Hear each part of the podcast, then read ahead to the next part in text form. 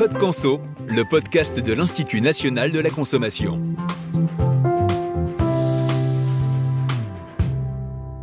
Comparer les services à disposition du consommateur, lui permettre de faire de meilleurs choix et enfin anticiper les enjeux liés à la consommation, autant de missions qui reviennent à l'Institut national de la consommation. La consommation responsable en fait également partie. Dans cette première saison de Code Conso, le podcast de l'Institut national de la consommation, notre invité sera donc l'ADEME, l'Agence de la transition écologique. Son ADN, lutter contre le changement climatique et la dégradation des ressources. Un objectif crucial qui demande que toutes les forces du pays s'engagent, des territoires aux entreprises, en passant par les pouvoirs publics, les collectivités locales, mais aussi les citoyens. L'ADEME est là pour les accompagner et les conseiller, pour trouver des solutions et faire de la transition écologique un véritable succès.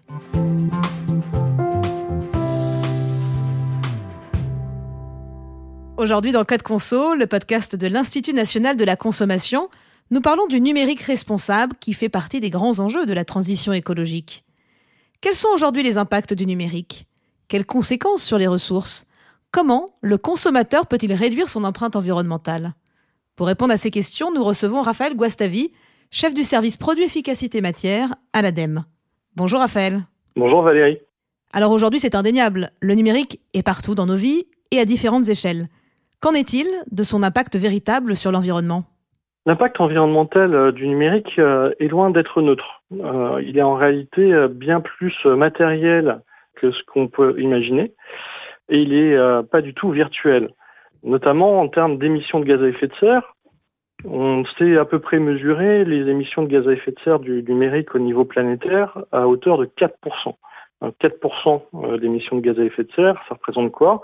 Ça représente tout de même l'équivalent du trafic aérien donc loin d'être neutre. Et le problème, c'est finalement euh, la, question de l'emballement qu'on peut avoir euh, lié à notre utilisation euh, des services numériques. Cet emballement pourrait amener en 2025, c'est-à-dire demain, à des émissions de gaz à effet de serre à hauteur de 8%, donc doubler les émissions de gaz à effet de serre dans l'espace de quelques années liées à l'utilisation de nos services numériques. Alors, qu'est-ce qui pèse le plus aujourd'hui finalement dans les dans l'utilisation des services numériques, c'est notamment la partie équipement. Effectivement, la partie équipement est importante, donc euh, on va penser au suréquipement, on va penser à donc de plus en plus de renouvellement de matériel. Alors certains diront obsolescence programmée, on peut aussi parler d'obsolescence culturelle, d'obsolescence marketing qui pousse justement au renouvellement du matériel. Et cet impact, il a un effet fort, notamment lié à sa phase de fabrication des équipements. Pourquoi? Parce que finalement, ces équipements vont être construits dans des pays, notamment d'Asie du Sud-Est, euh, où l'électricité ou euh, les matières auront euh, quelque part un poids carbone plus élevé qu'en France. Et donc, si on compare l'usage à la fabrication, l'usage en France va amener une consommation d'électricité peu carbonée, contrairement à la phase de fabrication. Raphaël, est-ce que vous voyez d'autres conséquences des services numériques sur l'environnement?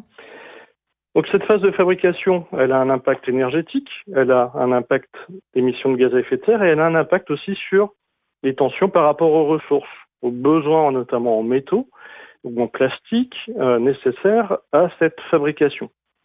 En termes de métaux, si je donne un exemple, par exemple, un smartphone va être composé de 50 à 70 métaux différents. Donc 50 à 70 métaux différents dans des appareils qui font quelques centaines de grammes, ça nécessite euh, une miniaturisation et euh, une imbrication de ces différents métaux, des alliages, qui vont en plus rendre plus difficile la partie de recyclage. Donc on voit effectivement que tous ces éléments mis bout à bout illustrent bien la nécessité d'allonger la durée d'usage de nos produits, notamment de nos produits électroniques. Donc euh, cette, cette question de l'impact environnemental du numérique, c'est aussi une question d'impact des usages. Une fois qu'on a ces terminaux, la question des usages va être euh, mise en avant avec euh, notamment la consommation de données qui viennent de partout de la planète, autour de la planète. Le fait de consommer par exemple des vidéos en ligne qui représentent 60% du trafic de données va avoir un impact sur le fonctionnement de data centers qui vont se trouver en France, mais bien souvent à l'étranger. Là aussi, avec euh, des installations très conséquentes qui vont avoir un fonctionnement avec un mix énergétique intégrant plus de carbone, bien souvent, que le mix énergétique français.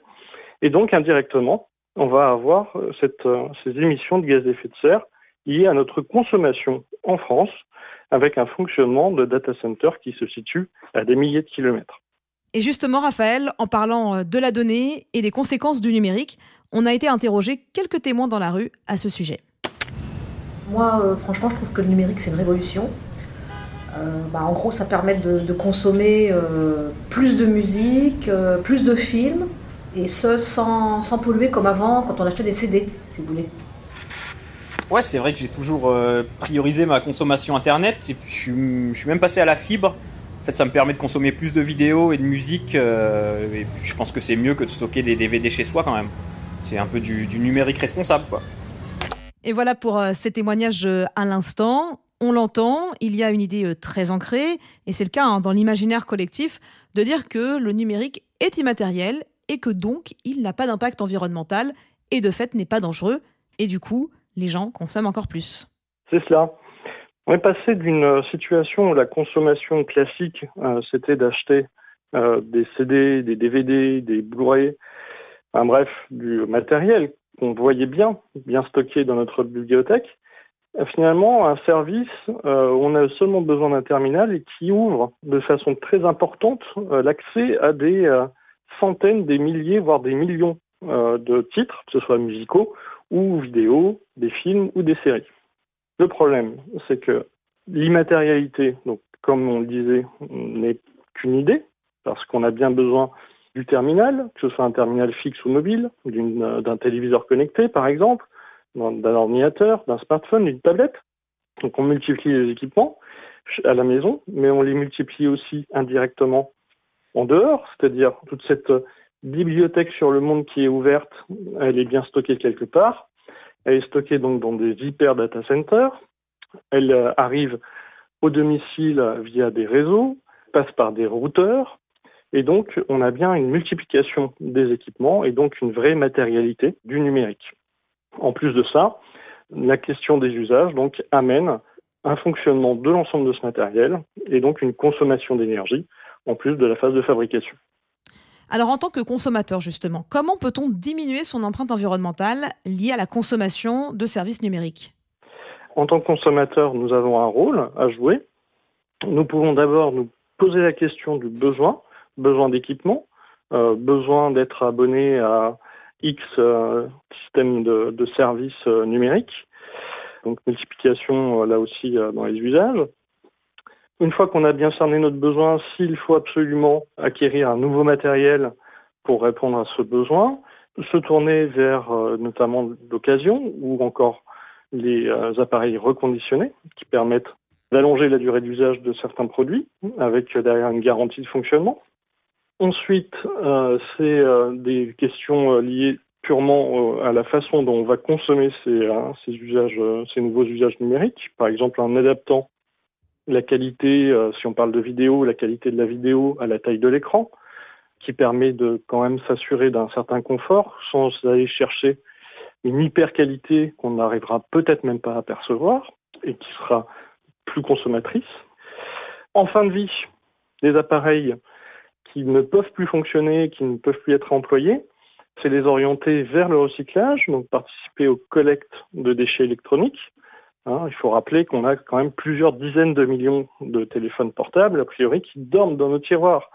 Euh, les déchets électroniques, euh, globalement, c'est un sur deux euh, qui est collecté. Donc, avec cette possibilité, même si on ne peut pas aller chercher l'ensemble des métaux, d'en récupérer quand même une partie, grâce à des processus de recyclage. Et puis, euh, c'est aussi d'autres questions sur les usages, hein, comme par exemple euh, faire attention à regarder des vidéos plutôt enregistrées, euh, si on veut les, les consulter en, en, mode nomade, les enregistrer sur son mobile avant de, de, les regarder, plutôt que de les streamer en direct avec la 4G. Des petits trucs, des petites astuces qui permettent de diminuer son impact. Et puis, au final, c'est être conscient finalement des impacts environnementaux liés à ces usages, à ces modes de consommation. Et comme on a pu l'avoir aussi euh, euh, dans notre domaine, c'est améliorer la qualité de ce qu'on fait, améliorer la qualité de ce qu'on regarde Et plutôt que d'aller chercher euh, le gadget, que ce soit au niveau de l'équipement ou au niveau de l'usage, se concentrer sur ce qui fait une vraie valeur ajoutée. Ce sont des actions pour la transition écologique, pour la culture. On peut se divertir, mais on peut aussi prendre du recul par rapport à notre consommation du numérique. Merci beaucoup Raphaël Guastavi de nous avoir répondu. On comprend désormais mieux les enjeux du numérique responsable et comment faire au quotidien. Merci à vous.